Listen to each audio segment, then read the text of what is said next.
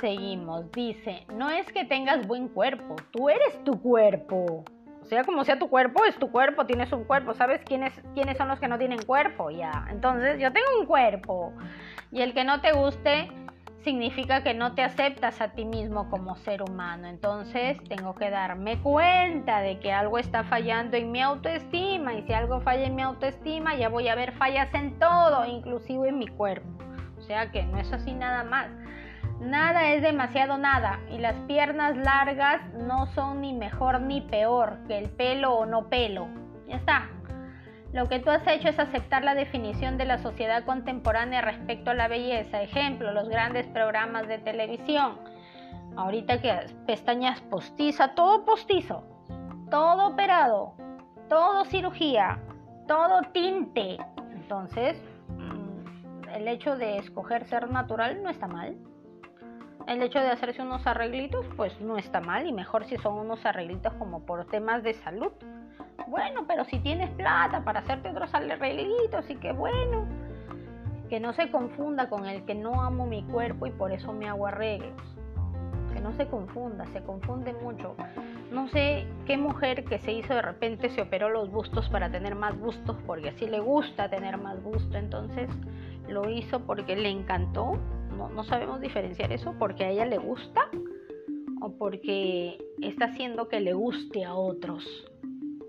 Si lo está haciendo para que le guste a otros, pues estamos fritos.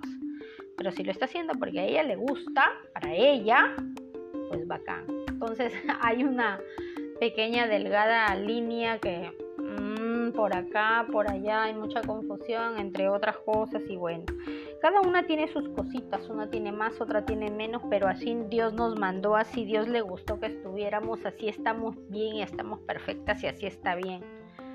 Pero bueno, como Dios siendo Dios nos ha dejado en total libertad, libre albedrío, entonces, ¿quién es la gente para decirle no te hagas esto porque Dios dice? Si ella sabe que Dios dice que la ha dejado libre y puede hacerse lo que quiera, bueno o malo.